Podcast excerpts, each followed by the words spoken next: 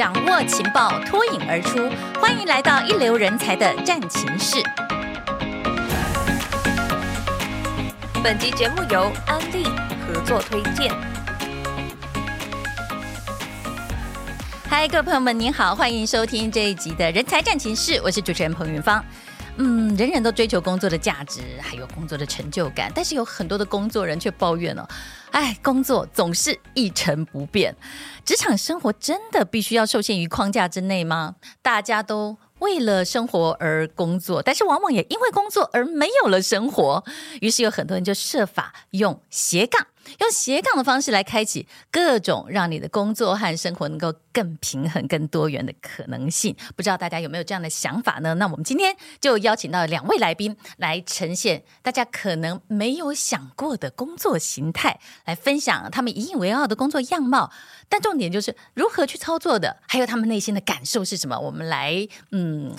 请他们透露一下。现场我们来欢迎那两位。第一位先来介绍啊，他是位斜杠达人苏立文。立文您好，Hello，大家好，我是苏立文，我是酒吧板娘、二宝妈、自媒体 KOL、圆梦桌游领航师，也是形象管理师，同时也在从事直销事业。大家听到了一连串他的职称哦，我们很难去很简单的几个字，比方讲，呃，某某工程师，某某管理师，然后来定义他，很不一样。我们待会要听他来详细的跟我们介绍。那另外一位呢，后面就真的有位师了，他是牙医师，我们来介绍炫成，你好，Hello，大家好，我是牙医师，我叫炫成，牙医师是主业，就是你从大学毕业之后就变成一个牙医师，但是我后来就发现，像刚刚那个主持人说的，就是不要每天只有。日复一日的上班下班，就觉得很无聊，所以我大概工作到三年到五年中间，我突然就觉得。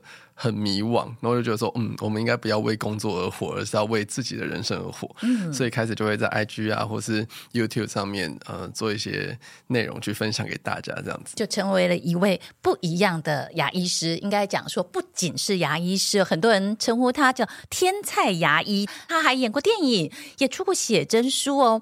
然后他有一系列的，又叫做蔬果牙科，来介绍牙齿的照护知识。所以是在本业之外，还做了很多的。斜杠好，那我们这两位都做了跟一般在企业上班的员工很不同的这种工作形态和生活，没有办法三言两语说清楚他们在做什么，所以是不是大家都跟我一样充满了想象力，非常的好奇？我想就请两位先跟我们分享。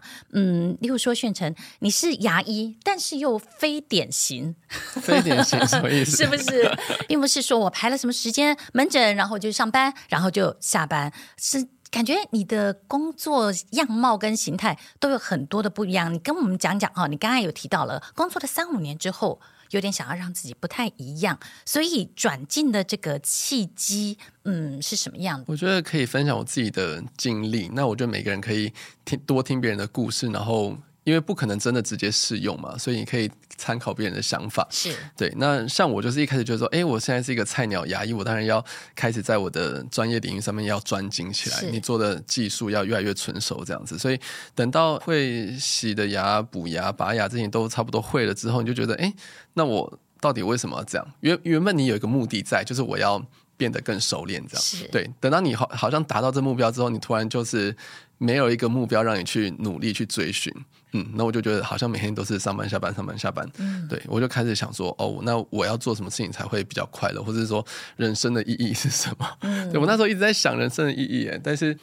呃，我觉得人生的意义应该是很多人都想过的问题，但有点太大。那时候我是已经有一点影响到我的心情了，会觉得每天都很黑暗，然后很茫然，不知道干嘛。就下班之后就完全没有重心这样子。我觉得有一点严重。我现在回头想才发现，那其实是有点严重的。但是你可能觉得只是当下心情不好而已。对，后来我就想说，那人生意义到底什么啊？看书啊，或是看别人的影片啊，一直去去思考反刍这样子。那现在让我最幸福的答案是，人生没有意义。所以你要怎么样过你的人生，就是完全是自由的。你怎么去假设人生是一张白纸，你要怎么在上面画画出不一样的画，那也没有对错这样子。对，只是你要对你的人生负责，你做的事情你不要后悔，或者急着去改变这样。对，那我就想说，哦，那我要干嘛呢？我喜欢健身，好，那健身，哎，顺便来拍个照，然后出个写真集。就是我也没有管这件事情对还是不对，我只是觉得说，哎，为什么不行？那就是是这样子，嗯，很多事情就很自然而然的那我就顺着这样子自己的想法，自由的去开始从事。对，而且后来我觉得，如果可以让别人快乐的话，我会觉得我也会对自己有一点贡献感、有价值的感觉。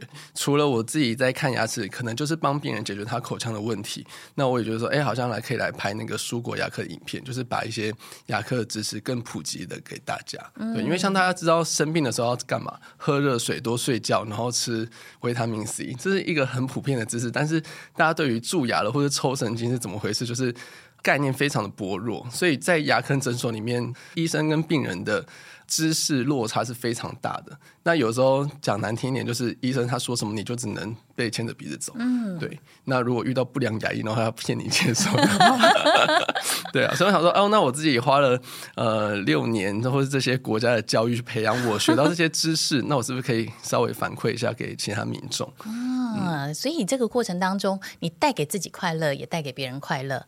而且刚才炫成也提到，他是先把自己的专业专精了之后，他一直在想他的下一个目标是什么。人生在低落的时候，有时候刚好就是你要重新反弹的时候。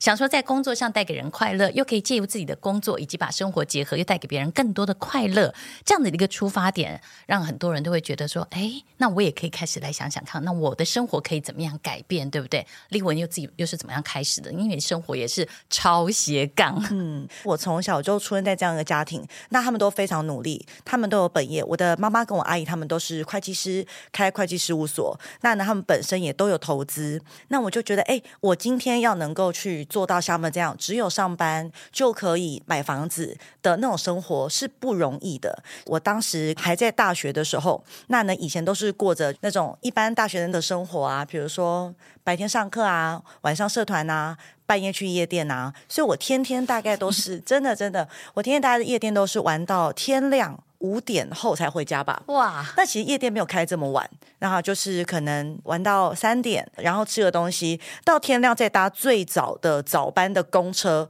边吐边回家。所以其实对，但是那时候我就觉得说，哎，我不能一直这样玩下去，因为在那玩下去，其实真的是对于未来还蛮茫然的。一边玩一边觉得不能再玩了。对，然后尤其是在大一大二，然后开始会有人问你说，哎，未来你要做什么？我是认真的，很茫然。我的家人都非常的优秀，嗯、可是我也想 do something，我也想做一点东西。OK，有意识的对想要改变。对对对。然后以前大学在跳国标，嗯、然后跳非常快乐，非常疯狂。可是我觉得那种自信是在。台上才有，拿掉了我的专业，拿掉了我的那一些所谓的专长跟兴趣，我到底能够成为什么样的自己？有一次有个同学，他就呃我生日，然后就送我一本书，然后我就打开了，我真的是傻眼。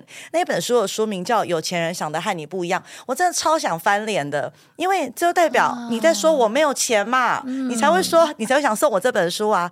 但是我也非常的感谢他送我那一本书，带我去走到一个完全不一样领域。当大二我的同学都在玩的时候，我就走进了一个学习的环境，也同时接触了安利这样子。嗯，接触安利，然后。于是开始让你的生活有了改变。对，最重要的是，看啊、哦，刚才炫成提到了说，想要得到一种自由，然后从当中给别人快乐。那你刚才感觉到说，其实赚钱也是一种快乐，嗯，财富的自由也是一种自由，对不对？对，都是一种追求，哎，嗯、但。可能听到这里，很多我们听众朋友就会想：那两位可以做得到？OK，炫成有炫成专业，你有你自己的追求，你也看了一本你很有价值的书。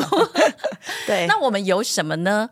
也就是说，你们可以做得到，其他人可以吗？是不是你们本身就有什么样特别的努力，去达到什么样的资格、什么样的条件、什么样的背景，才能够成就现在的自己，而不是别人能够仿效的？炫成，你觉得你是自己基于什么样的条件？才能做到这样，还是你付出了什么样的努力？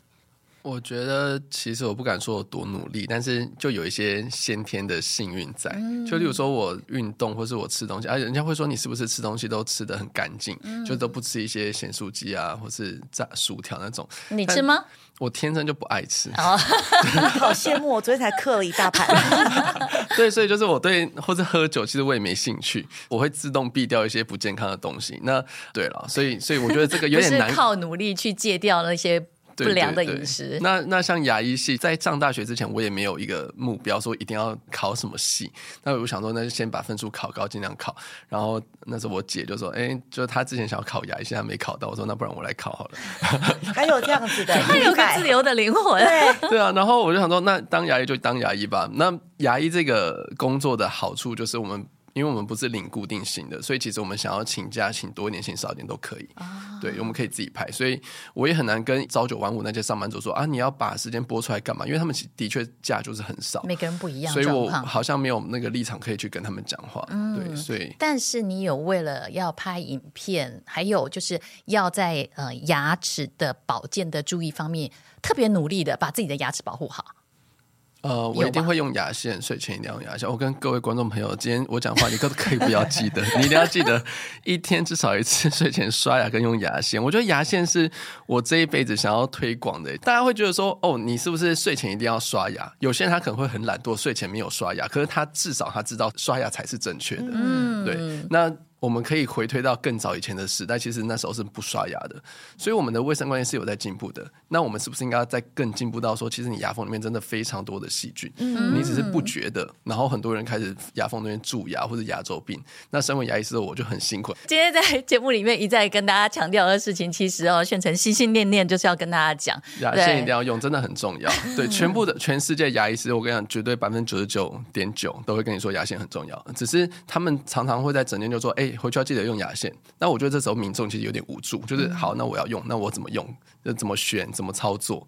对，所以我最近拍了一支影片，就是教大家怎么用牙线。好，大家可以好好的上去看。对，这个很重要哎，因为我们想要做一个一流的人才的话，一流的这个牙齿的状况其实也很重要，影响到我们的健康嘛。那丽文你呢？你是怎么样从事你相关的努力，去达到你现在这样的斜杠人生？我觉得，对我们要要做的事情有热忱，或者是我们一种使命，这件事情它不会成为你的压力。你会觉得，哎，我好想跟人接触哦，我对人我会有热情跟分享欲。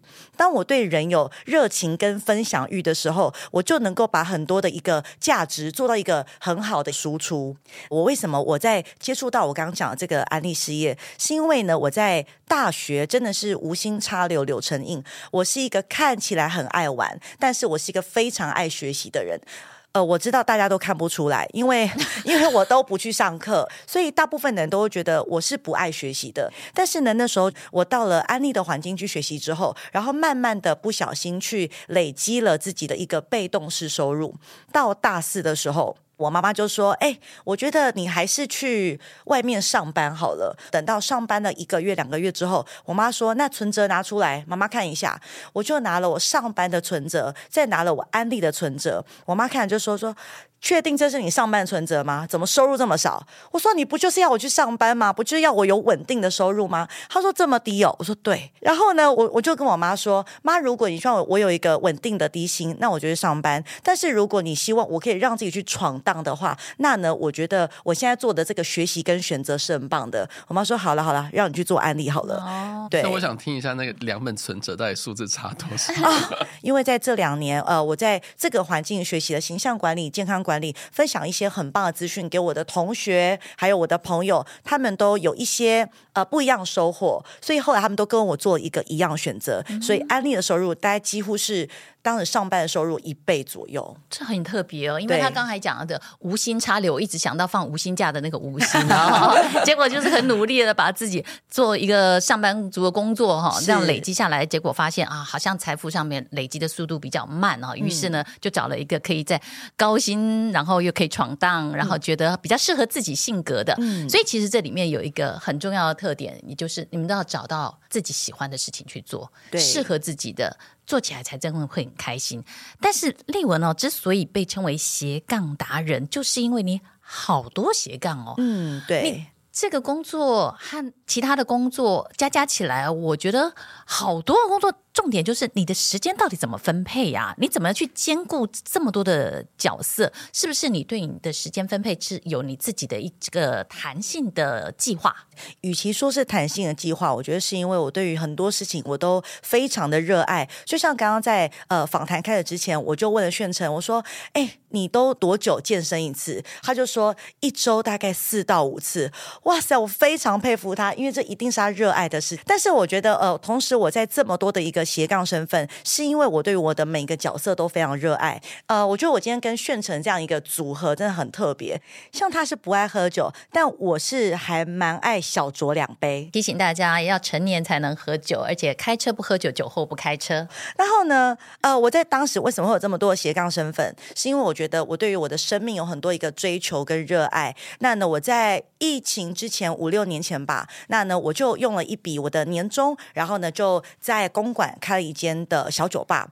那其实我觉得这是一个满足自己的梦想，因为我觉得所有的人应该都有创业梦，女生都有开咖啡厅、开服饰店的一个梦想，嗯、开花店。对，开花店，我超级爱这些的。但是呢，我如果今天我要让自己去投资一间店、开一间店，我要重资本创业，我还真的没办法，因为开一间店真真的至少都要七位数以上。是，但是呢，我就用了我的年终，然后呢去投资了这间酒吧。我觉得对我来讲是还蛮无痛的，蛮无痛的。对，那就在里面，只要做好人才的培训就可以。可是别忘记哦，我提醒一下听众，她还是二宝妈耶。哦，对，有尔登很多人是光这一个身份就已经忙到。不可开交了，嗯嗯、呃，你还可以同时兼顾好几个身份，又成了板娘。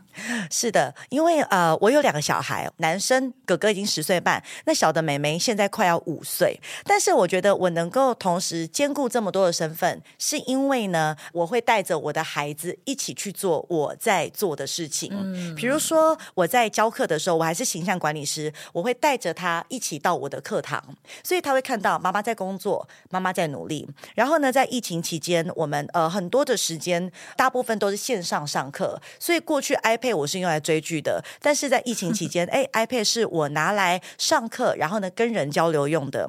所以当他看到我在工作的时候，我就同时能够兼顾我是二宝妈、板娘或者是形象管理师的这个而且同时又因为这样子在工作的过程，希望与更多人分享，于是成了自媒体的 KOL。对，嗯，呃，这方面我觉得炫城就也是做的发展的非常的好。那其实现在自媒体一定是一个很大的趋势，因为现在在各行各业，只要是你需要曝光，或者是你需要人流，你就要让你的产业被看到，或者是你的这个人设、你的 IP 有没有在别人的心中是还蛮明确的。我就在今天开始之前，我就看了很多炫城很多集的他的一个分享，哇，我真的觉得他在教的这个，我以前就觉得。根管治疗好可怕哦！但是我看完他的这个影片分享，我也觉得这件事情真的好重要，因为可以让我不要拿掉一颗牙齿的这件事情。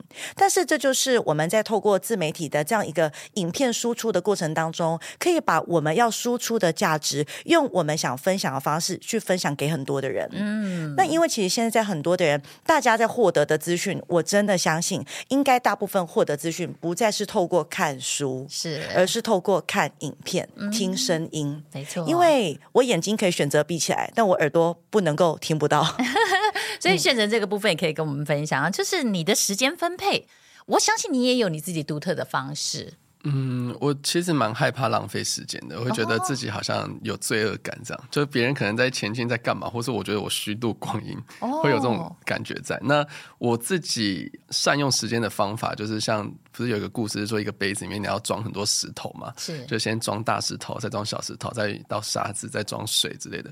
应该说，你这一整年有没有什么重大的变化？例如说，我前我刚结束我牙齿矫正，那就是你要不要做这件事情？然后你这这段时间能不能做？有没有什么要出国？或是有什么很重要的事情，对这种大事情，你要先排下去，会用理性去规划自己的时间。哎，这边可以放大石头，那边可以放小石头，这样。然后剩下，比如说健身的时间，哎，这一整天剩哪些空档，那我就调那个时间去。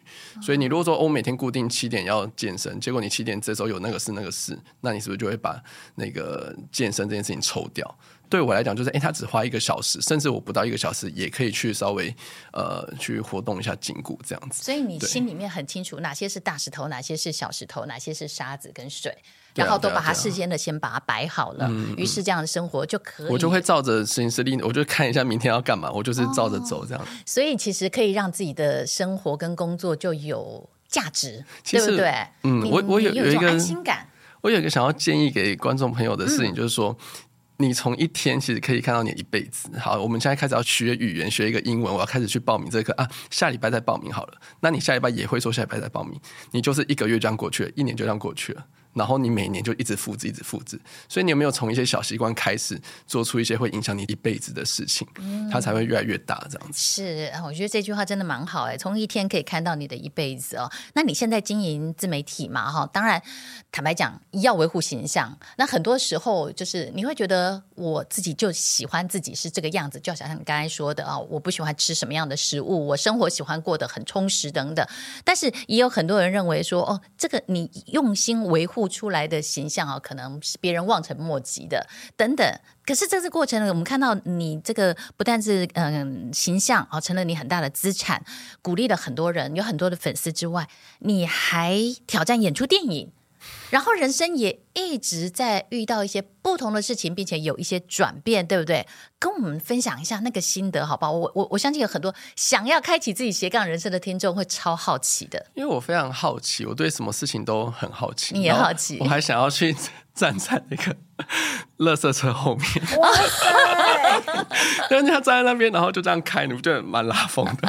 酷哎，没错啊。对我我到我现在呃，从小时候我就看，我就说好酷哦。然后我到现在我都还没有去站上去过。嗯。我想说，到底什么时候才有机会可以站上去？一日清洁员可以工作看看。然后很多什么 Seven 店员，他现在要会的事情也越来越多。他说，我也好想挑战。我就想说，我有没有办法，就是在客人一就是涌入的时候，然后又可以影音，又可以帮他们微波什么的。嗯、对，就觉得想要挑战自己，就试试看。哦、而且我自己在 IG 上面。有一个感觉，就是说我拍照片或者是拍写真，然后包括我之前有出过一本散文书，就是写一些文字，有点像鸡汤，但是我觉得我不想叫它鸡汤，我觉得像一些人生的真实面，就是你要理性的去认清的事情。嗯、对，所以写下这些文字跟照片，都是把这个时候的我凝固在这边。嗯、然后他如果继续出版或是放在网络上的照片、影片啊，可以。在我死后，他还继续在那边，有可能可以影响到 后面的人。对，所以这是我为什么想要做这件事情，就是我做一件事情，我希望他有更多，呃，一举两得、三得之类的。嗯，对，对啊，很有意义。对，他真的很希望能够自己努力的做很多的事情，然后给各个不同领域的人，通通都有一点启发。对，哇，其实炫成过得看起来好像非常的自在的样子，但 其实。好好努力哦，真的。所以我们在知道，努力 不要这样夸我。哎，我觉得当要做一个斜杠的达人，真的是要除了丽文说的热爱之外，嗯、还有炫成在。做的坚持这件事，持之以恒呢？因为你投身像直销工作，还有你刚才说的，你也是一个酒吧的板娘，嗯、你也做了这个圆梦桌游的领航师等等。嗯、其实传统上对工作的认知跟界限，你不断的在挑战跟突破。嗯，会不会周边的人对你很多质疑？哎，你究竟在忙什么啊？嗯、你你是什么样的人格特质？你可以去从事这样？当你的孩子的其他的呃朋友的家长问说：“哎，请问你？”在忙些什么？你、嗯、你怎么样去面对社会各界的眼光？嗯，基本上社会各界的眼光，我觉得很重要，但也不是那么的重要。是，对，因为其实我从小就是一个还蛮跳痛的人。嗯，我想做的事情，好像身边的人都觉得蛮奇怪的，然后或者是他们会觉得啊，你做这件事情一定是三分钟热度。但是我觉得我们会在我们看到有希望的地方，有追求的地方，你会真的会觉得，哎，这边有我想要去了解，跟我想成为的人哦。啊、呃，过去呢，我觉得。我对于我的工作，我是非常的有热忱的。但是呢，当疫情期间，疫情来的时候，我是完全没有办法跟人见面。我其实在家里，我也焦虑了一个月吧。哦，嗯，你会觉得，哎，我有出门跟人接触，我才有热情；跟人接触，我可能才能够讲什么东西，价值输出，证明自己的存在。呃，像在疫情期间呢、啊，我们呃没有办法跟人接触嘛，所以就变成是有很多的一个课程跟学习都变成是线上课。呃也因为我从事的是直销，所以我的时间非常的弹性，我就能够很自由的去分配时间呐、那也在这期间，呃，录了很多的影片，然后呢，还有线上课程，意外的呢，获得了很多的粉丝。那呢，甚至是呃，有更多的事业伙伴跟着我们。那我觉得也在这期间呢，我也兼顾了跟家人相处的这种品质。所以我觉得在这个疫情的过程当中，我反而是更有品质的生活，又能够兼顾到有很稳定的收入。所以呢，不管今天我是呃酒吧板娘，或者是二宝妈，或者我在经营自媒体，呃圆梦桌游领航师跟形象管理，我觉得都有一点是很棒是，呃我很想把我得到的东西去分享给我身边的人。那呢，只是今天呃我跟你分享的东西是可能是呃知识面。或者是事业面，或者是呃，我在这几年也接触了很多的身心灵，或者是心灵面的东西。我觉得呃，再加上呢，在这几年在自媒体方面，我觉得很好玩的一件事情是，呃，身边的人或者是观众，他们可以去透过你的影片了解到你在做什么，你是一个什么样的人。当他喜欢你的时候，基本上他买单你后面所有的东西。嗯，对，我觉得刚才一直提到分享这件事情，炫成写书。或者是拍电影、拍影片，也是一种分享。所以两位其实都有满满的热情跟分享的欲望。找到了一个我喜欢的事情，我就坚持做下去了，嗯、而且我做的很开心呢。是不是就是因为要有这样的一个基本的态度，我们才能够呃开始塑造一些个人的品牌，或者是运用这个社交媒体，你就会觉得说，我我这样子去接触这个社会是好的。如果没有这样个人特质的话，会不会觉得那么你就不一定要斜杠？我们刚才在讲什么样的人适合斜杠，但是不是也有一些你们所认为觉得也许他不一定适合？嗯，我我觉得每个人要先了解自己，因为其实你知道为什么你喜欢红萝卜，或是你不喜欢青椒吗？嗯，这是没有原因。我的意思是说，我们的灵魂可能来到这个躯体里面的时候，我们要了解它的使用方法，就是我们并。你还在了解他哦？原来我、嗯、像我喝了酒，我才发现我不喜欢喝酒，嗯、是这样。我也不是没有尝试过，对。所以，嗯、呃，有些人他适合在社群媒体上面很活跃，有些人他就喜欢安安静静一个人。所以，我觉得最重要的依归应该是你有没有开心，你有没有自在。对你做这件事情，觉得哦，好开心，我平静，那就 OK。对啊，所所以像刚刚丽文说，呃，他在疫情的时候有一个月的时候很焦虑，他觉得他都没有办法出去大展身手。你会吗？嗯。我不会，你很喜欢一个人。我我蛮喜欢一个人的。然后我在疫情的时候剪了特别多影片，所以疫情结束之后，影片的产量就大幅下降。每个人先了解自己你要的是什么，再去朝你的那个方向去追求就可以。是，嗯。但是哦，因为两位也都是 KOL 哦，所以其实很多人都会因此特别在在意自己的人气。在意自己的流量，然后剪了影片上去以后，看反应怎么样。那对于有一些人，哎，如果有一些负评的话，可能一整个就哇，不知道该怎么办等等哦。你们怎么样让自己的影响力或者是自己的能力能够维持下去，不断提升，能够能够自我成长，然后又不会太过于被这个人气跟流量所绑住？呃，我曾经一段时间有在追求我的那个粉丝数在上升，嗯、一开始是两万，然后我身边的朋友就说哇，大网红，我说然后网红一堆什么三十几万的，然后到后来十万的时候，我还是不够自信，这样觉得，我就说哎、欸，那么多在前面的人，后来到有一天二十万的时候，十九点九的时候，我就觉得说。哎，如果到二十万，我就不要再玩这个游戏了。Oh. 然后二十万之后，我突然就觉得说，哎，好像就够了。Oh. 对，那你就可以更专注自己想要放的内容了。因为我觉得，尤其像那些负评啊，我是根本就不看，不看。我把这些社群媒体当做发声的管道，但我不会想要从上面得到东西，因为我不是说你们的意见都不好，可是你们一百个人讲话，那我要听谁的？对，所以也许我会。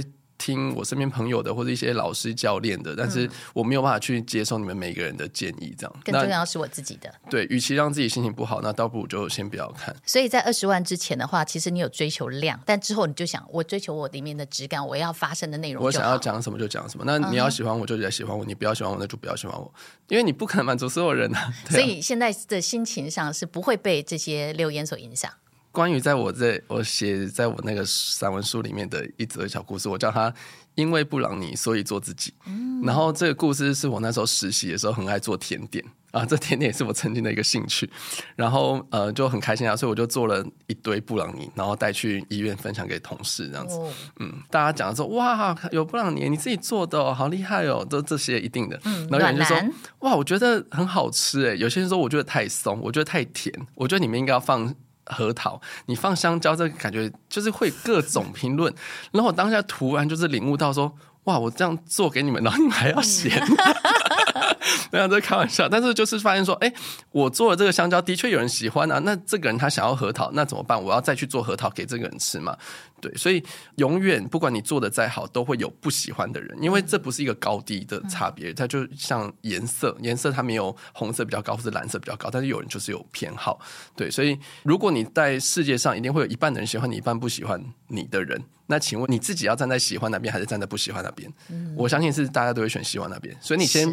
做把自己做成你自己喜欢的样子，自然会有另外一群人是喜欢你的。嗯，而且这个也比较接近你一开始来做这些事情的时候的初衷。嗯，就是希望能够快乐以及分享嘛。那如果因此而被绑手绑脚的话，那何必再做呢？对不对？嗯，立文你怎么看？啊、我觉得在经营呃自媒体的这件事情，我也是在这几年不断在做学习跟尝试。那其实，在这过程当中，当然，我觉得刚开始跟炫成讲的一样，你会去追求流量，你会去追求多少人看到，甚至你会觉得我要拍影片吗？我好怕被我表弟看到哦，我好怕被我家人看到哦。但是呢，到后面发现一件事情是，在拍自媒体、在拍影片的过程当中，是一个不断学习跟成长的过程。然后呢，我觉得。更棒的一件事情是，我能够去了解到各行各业的人在做什么，嗯、甚至是他们也发现到，哎，立文，你现在在你在做呃短影音，那你在拍这个影片，我可不可以也去拍短影音、短影片？他不见得跟我同一个行业，但是呢，我在这过程当中，我学习到各行各业他们是呃如何在影音当中去曝光他们自己，我也学到很多的商业逻辑。